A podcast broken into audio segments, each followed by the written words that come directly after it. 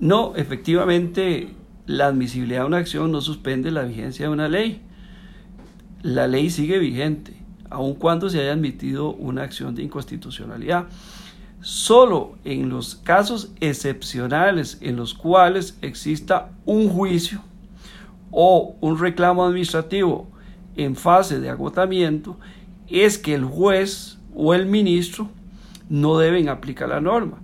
Pero si no hay un juicio o un reclamo administrativo en fase de agotamiento, todos los funcionarios están obligados a acatar las normas, aun cuando éstas hayan sido impugnadas por acción de inconstitucionalidad y se haya admitido la acción. Porque la, la admisibilidad de una acción, en regla de principio, no suspende la vigencia de una ley.